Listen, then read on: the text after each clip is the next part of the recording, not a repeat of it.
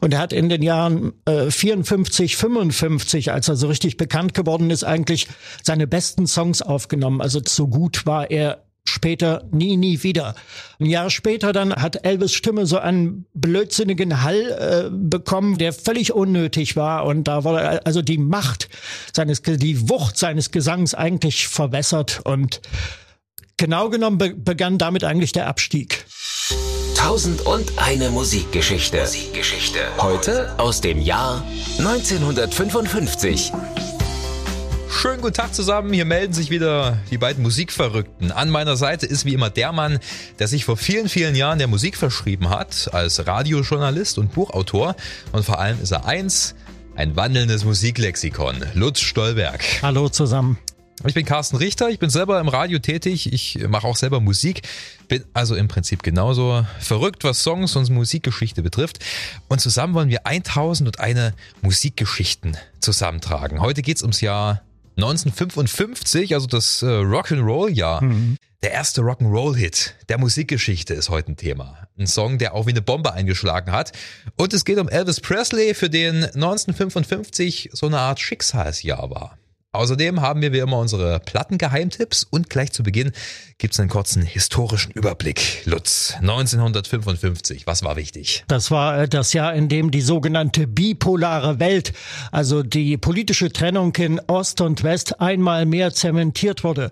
Da waren zum Beispiel die Pariser Verträge, die äh, also die Bundesrepublik Deutschland äh, in die NATO integriert haben. Und auf der anderen Seite im Osten wurde der Warschauer Pakt begründet, dem ja die DDR dann später äh, beigetreten ist. Insofern war also die politische Blockbildung fast schon äh, vollzogen, damals 1955. Kleine Episode am Rande. Großbritannien, das britische Empire, wagte den Schritt zu Europa, zunächst mit einem Abkommen über äh, um Kohle ging es da und um andere Energien und äh, das möchte ich zumindest im Zeitalter des unseligen Brexit nicht unerwähnt lassen. Mhm, ja. Wie muss man sich denn gesellschaftlich das Leben 1955 vorstellen? Also vor allem für junge Leute, das muss doch unglaublich eng gewesen sein. Ja, das war es auf jeden Fall klar. Das war die miefige Nachkriegszeit damals. Die äh, ganze Gesellschaft schien in gutbürgerlichen Konventionen erstarrt und äh, insofern kann man sich das sehr lebhaft vorstellen, welche Wirkung da der Rock'n'Roll auf die äh, etablierten Gesellschaftsschichten hatte damals. Okay, dann gehen wir gleich mal auf den Begriff Rock'n'Roll ein. Ab wann hat man denn vom Rock'n'Roll gesprochen? Na, spätestens ab 1955 äh, durch einen DJ namens Alan Freed, der eine eigene Radioshow hatte, die in ganz Amerika gehört wurde. Und der hat damals äh, den Begriff Rock'n'Roll als Etikett verwendet. Dann ist da die Industrie aufgesprungen. Ja, und fertig war die Massenströmung Rock'n'Roll. Der Begriff an sich selbst, der ist viel, viel älter. Der wurde schon also zum Teil in den 20er, 30er Jahren gebraucht. Vor allem in der schwarzamerikanischen Bevölkerung. Und Rock'n'Roll heißt ja übersetzt so viel wie äh, Stoßen und Rollen. Also das sind beim, beim Sex halt die äh, üblichen Kopul Kopulationsbewegungen. Und ähm, ja, weil äh, also auch die Musik zum Teil doch sehr auf den Unterleib zielt, mhm. ähm, hatte die neue Musik damals eigentlich äh, einen, einen guten Oberbegriff gefunden. Yeah. Wobei wir festhalten müssen, das war schwarze Musik zunächst und sonst gar nichts. Und äh, maßgeblich dafür ist die Aufhebung, die offizielle Aufhebung der Rassentrennung 1954. Und das bedeutete, dass im Jahr darauf also auch schwarze Künstler Zugang bekamen zu den Playlisten im Radio, also auch im weißen Radio dass es äh, nicht mehr nur die Rhythm and Blues Charts gab, sondern äh, zum ersten Mal die Hot 100, also die wöchentlichen 100 bestverkauften Charts, die die Zeitschrift Billboard zusammengestellt hat. Und da war also der dank der Aufhebung der Rassentrennung der Einfluss schwarzer Künstler ganz enorm. Also Leute wie Arthur Crudup, Chuck Berry dann oder auch Big Mama Thornton und all diese Koryphäen. Wir schauen mal zu den beliebtesten Songs 1955. Platz drei The Platters, Only You. Ja, eine farbige Gesangsgruppe, eine sehr melodiöse Nummer. Äh, nicht unbedingt Rock'n'Roll, also auch ein bisschen piefig vielleicht, ja. aber sehr schön anzuhören. Doo-Wop war ja damals eher so ein Ding, ne? Ja, genau, Doo-Wop, das war also eine Strömung, äh, die ähm, nicht aus sinnvollen Texten bestand, wo die Songs äh, eigentlich so lautmalerisch daher gesungen worden. Es ging also wirklich, gab also wirklich Songs auch, wo die Silben Do-Wop, Ja. Do-Wop, Show Waddy Waddy äh, Okay. verwendet wurden. Vor allem schmalzige Texte. Ja. Äh, Platz zwei ist Tennessee Ernie Ford mit 16 Tons. Also Country schien da auch ein Mhm. Äh, großes Ding gewesen zu sein, oder? Ähm, ja, auf jeden Fall. Also Country hat eine ganze, ganz entscheidende Rolle damals noch gespielt. Zumal ja, ich habe es eingangs schon gesagt, wenn wir über Rock'n'Roll reden, dann sprechen wir nicht über einen bestimmten musikalischen Stil, sondern über ein Etikett. Und äh, in diese Kategorie Rock'n'Roll ist damals also in diese Etikettierung auch viele Songs äh, reingekommen, die zunächst nur in den Country-Charts eine Rolle gespielt haben. Okay. Und Platz eins Bill Haley and his Comets mit Rock Around the Clock. Und das sind wir auch schon beim Thema. Tausend und eine Musikgeschichte. Geschichte. Heute aus dem Jahr 1955. Der erste Rock'n'Roll-Hit. Der Song, der hat eine lange Geschichte. Der ist 1953 zum ersten Mal zum Copyright angemeldet worden. Äh, Bill Haley hat ihn ja nicht geschrieben, sondern das waren zwei Autoren einer Plattenfirma. Ja. Dann 1954 als Single B-Seite unter ferner liefen irgendwo in den Country Charts notiert gewesen. Und dann kam dieser Film Saat der Gewalt, Blackboard Jungle, der Originaltitel, ähm, ein rebellischer Film über Jugendliche an einer amerikanischen Highschool, für die kein Gesetz gilt. Also es ist eine raue Studie über Okay, Gewalt. ja. Und da hatte die äh, Tochter des Regisseurs Richard Brooks, die hatte die Idee, diesen Song als Filmmusik zu verwenden. Er ist dann am, äh, am Anfang des Films zu hören und auch am Ende. Und durch diesen Film, der 1955 in die Kinos kam, wurde dieser Song eigentlich so richtig gepusht und dann weltbekannt. Und es wurde ein Superhit. Die erste Nummer eins damals in den Hot 100 Charts der Zeitschrift Billboard. Also vorher hat das wirklich als B-Seite irgendwo ein trauriges Dasein gefristet in, in Plattenregalen und keiner hat es beachtet. Das ist richtig, ja. Ich habe auch mal gehört, dass der Richard Brooks selber die Rechte gekauft hat und zwar für einen Dollar. Mhm. Ich weiß allerdings nicht hundertprozentig, ob das stimmt, weil über Rock Around the Clock und vor allem über die, die, die den Erfolg dieser Single gibt's sehr, sehr viele Geschichten. Also ich habe meine Auskünfte aus erster Hand, wenn ich mal so sagen darf. Ich hatte vor, ich vor ungefähr 20 Jahren das Glück, Dick Richards, den ehemaligen Schlagzeuger Ah. der Comets, zu interviewen. Die haben in Dresden damals gespielt. Ja, ja. Und äh, da hat er mir die Geschichte so erzählt. Ähm, auch sehr äh, beeindruckend muss dann nicht nur der Film gewesen sein, sondern auch die beiden Fernsehauftritte von Bill Haley und seinen Comets. Einmal bei den ähm, Texaco Star Theater und einmal natürlich in der bekannten Ed Sullivan Show. Und das muss, glaube ich, auch so die Initialzündung für viele Musiker gewesen sein, erstmal die Gitarre in die Hand zu nehmen. Also David Gilmour zum Beispiel von Pink Floyd hat immer gemeint, Rock Around the Clock wäre seine Initialzündung gewesen. Pete Townsend hat ähnliches behauptet. Ähm, war schon echt dadurch ein großes Ding, oder? Absolut, äh, wobei man sich aus heutiger Sicht natürlich fragt, was ist da eigentlich so revolutionär an dem Auftritt? Das sieht ja doch alles recht konservativ aus, die Herren da mit Jackett und was weiß ich nicht alles und geschniegelt und gebügelt und dann so ein großer Kontrabass noch auf der Bühne. Aber damals hatte wirklich dieser Rock'n'Roll von Bill Haley Sprengkraft. Äh, legendär sind ja auch die Unruhen, die es damals, also die Tumulte, die seine Auftritte damals äh, ausgelöst haben. Nicht zuletzt dann Jahre ein paar Jahre später äh, in äh, West-Berlin, wo der Sportpalast äh, regelrecht äh, zertrümmert wurde, das Interieur von begeisterten Fans, die einfach beim Auftritt der Comets durchgedreht sind. Unglaublich bahnbrechend, oder? Ja, es war bahnbrechend, weil es eben halt von unten kam und weil es wirklich eine Vermengung von schwarzen und weißen Einflüssen war, wobei die schwarzen Einflüsse überwogen haben.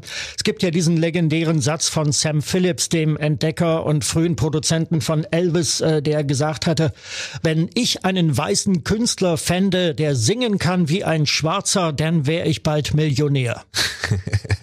Und da sind wir auch gleich beim richtigen Stichwort. Elvis Presley. Tausend und eine Musikgeschichte. Geschichte. Heute aus dem Jahr 1955.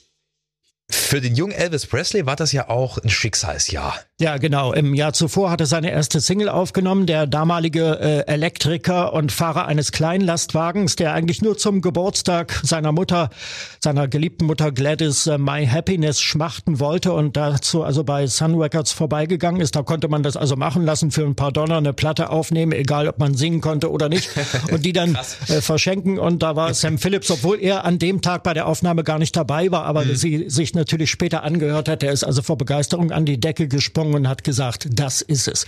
Daraufhin hat Elvis dann seinen ersten Vertrag bekommen und er hat in den Jahren äh, 54, 55, als er so richtig bekannt geworden ist, eigentlich seine besten Songs aufgenommen. Also das war der beste Elvis, die Jahre bei Sun Records. So gut war er später nie, nie wieder. Warum? Weil äh, Sam Phillips es einfach verstand, ähm, Elvis Stimme in Szene zu setzen.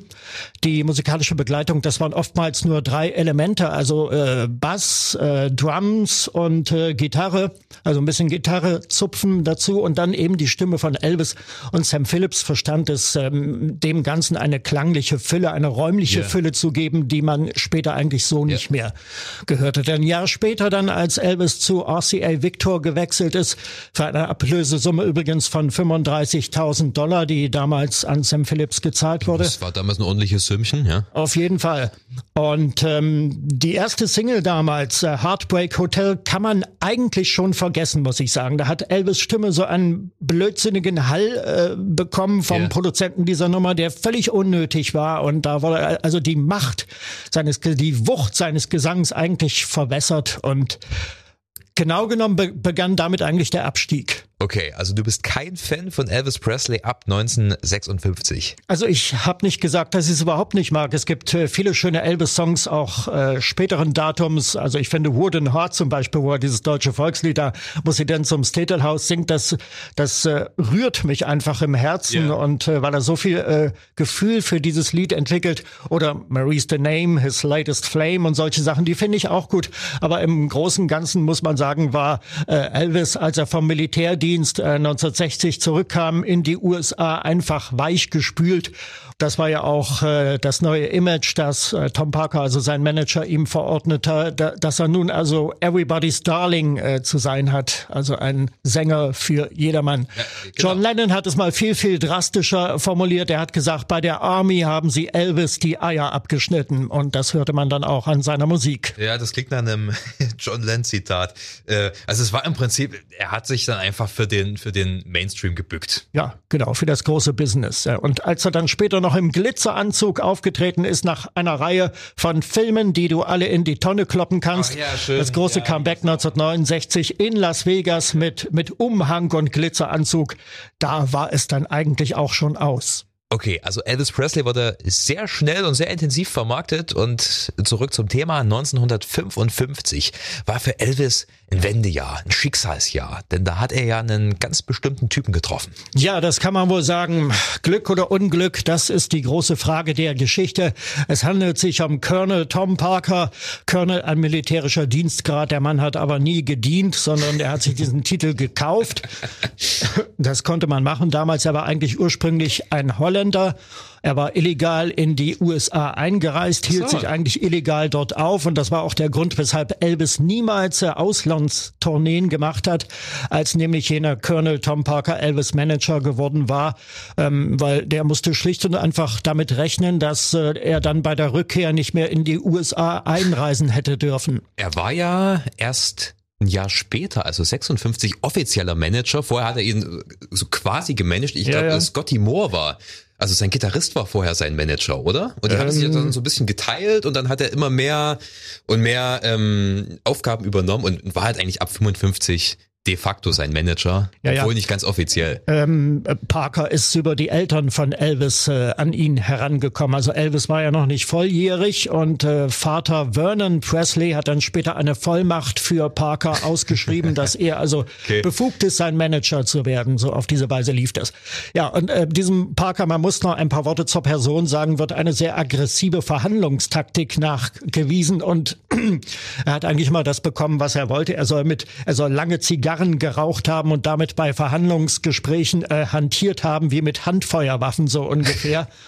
Und ähm, naja, es gibt wenig Gutes, dass man über ihn äh, berichten kann, wenn dann vielleicht, dass er äh, Elvis als internationalen Star durchgesetzt hat. Also in gewisser Weise ist es ja wirklich ein Prototyp eines Musikmanagers gewesen, oder? Das kann man wohl sagen, ja. Wenn man bedenkt, dass er zunächst eigentlich nur mit einem Rummelplatz, äh, mit einem Rummel, mit einer Kirmes da durch die Lande gezogen ist und dann auf einmal der Manager des größten Rock'n'Roll-Stars aller Zeiten wurde, nicht schlecht. Und das ging ja dann 1955 wirklich so richtig los, dass Elvis einen Auftritt nach dem nächsten hatte und Fernsehauftritte. Ja, ja. Und äh, bei Elvis gab es ja, glaube ich, auch ein paar Ausschreitungen relativ schnell äh, bei Konzerten. Also die Leute sind dann schon freigedreht. Die Leute sind äh, durchgedreht, äh, das ist richtig, ja. Und äh, hier müssen wir allerdings auch wieder auf äh, Alan Freed zurückgreifen, den New Yorker Radio-DJ. Yeah. Wenn wir über Live-Konzerte sprechen, ähm, Mr. Freed war der Erfinder der heute noch gängigen Package-Tour, also wo mehrere Künstler im Verbund durch die Lande gereist sind und dann ähm, zusammen, also beziehungsweise nacheinander dann aufgetre aufgetreten sind. Und das war damals ein großes Ding. Absolut. Äh, Elvis ist mit äh, Johnny Cash aufgetreten und mit Carl Perkins, genau. Und ich das war mit dem jungen Buddy Holly, der damals noch ja. nicht, ich glaube, der hatte noch in der Formation Buddy und Bob gespielt. Hm. Bob kennt man nicht mehr, aber Buddy ja. Holly hat sich dann durchgesetzt. Okay, wir sind im Jahr 1955 und kommen zu unseren Plattengeheimtipps. Alben, die man vielleicht nicht sofort auf dem Schirm hat, aber die wirklich sehr, sehr empfehlenswert sind. Lutz, was ist es bei dir? Also bei mir wäre es Bo Diddley, ein schwarzer Künstler aus Mississippi, der äh, ja zu den Pionieren des Rock'n'Roll äh, kommt. Also er hat sehr viel südstaatlichen Einfluss äh, in seiner Musik, weil er wie gesagt aus der Gegend kommt und äh, ja Bo Diddley äh, mit seinen Singles damals äh, 1954, 55 äh, Pretty Thing zum Beispiel, Diddley Daddy oder Who Do You Love, ein Song, den später die Doors sehr erfolgreich äh, yeah gecovert haben. Und Bo Diddley wurde bekannt durch seine rechteckige Gitarre, ja, Marke genau. Eigenbauer, die er sich aus einer äh, Gretsch-Gitarre und, und äh, eine, einem Körper aus, aus Bakelit, also so einem Kunststoff, äh, yeah. zurechtgezimmert hat.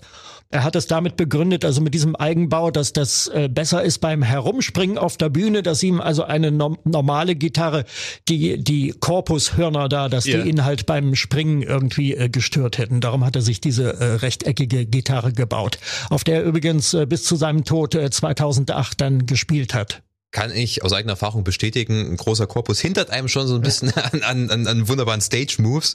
Äh, aber natürlich war es auch Show. Mein Geheimtipp ähm, ist auch von dem Showmaster Frank Sinatra. Ich glaube, das ist sein neuntes Album In the Wee Small Hours. Mhm. Ähm, eins seiner jazzlastigsten Alben und auch eine sehr melancholische Platte. Geht's um Großstadteinsamkeit, Nachtleben, verlorene Liebe. Und naja, das Album hat so eine ganz einzigartige Atmosphäre. Liegt wahrscheinlich daran, dass sie ganz sparsam instrumentiert ist. Also Bloß Frank Sinatra mit einer kleinen Jazz-Kombo und dazu ein bisschen Streicher im Hintergrund. Also nichts im Vergleich zu diesem bombastischen Swing, den man eher von Sinatra kennt, New York, New York und so weiter. Es, es hat eigentlich eher Nachtclub-Stimmung. Und das Album wurde tatsächlich auch in den frühen Morgenstunden aufgenommen von einem ausgewählten Publikum, damit das eben diese Nachtschwärmer-Atmosphäre hat. Eines seiner besten Alben, finde ich. Kann ich sehr empfehlen. Hm, ja. In the Wee Small Hours. Wir wollen die Verdienste von Frank Sinatra nicht schmälern, aber vielleicht noch ein Wort äh, zu seiner Haltung zum Rock'n'Roll. Er hat Gerne, damals, ja. damals über Elvis gesagt, äh, sein Gesang sei jämmerlich und seine Musik ein ranzig riechendes Aphrodisiakum. Später ist er dann übrigens als Elvis ein Weltstar, war mit ihm zusammen aufgetreten und die beiden haben zusammen Fernsehshows produziert. Das war so alles, viel dazu. Alles vergeben und vergessen. Rock'n'Roll ging ja damals gerade erstmal so richtig los. Also wenn wir dann ähm, die nachfolgenden Jahre abhandeln, wird uns das noch weiter begleiten. Also Chuck Berry, Little Richard Natürlich. und sowas. Die werden dann alle noch auftauchen. Aber das alles in einer weiteren Folge von unseren 1001 Musikgeschichten. Ähm, wir sind soweit durch. Ja. Äh, hat Spaß gemacht, Lutz. Wunderbar. Großen Spaß. Gibt sicherlich noch viel, viel mehr zu erzählen. Aber dafür wird in einer weiteren Folge sicherlich Zeit sein. Bis dahin. Wir hören uns. Tschüss. Tschüss.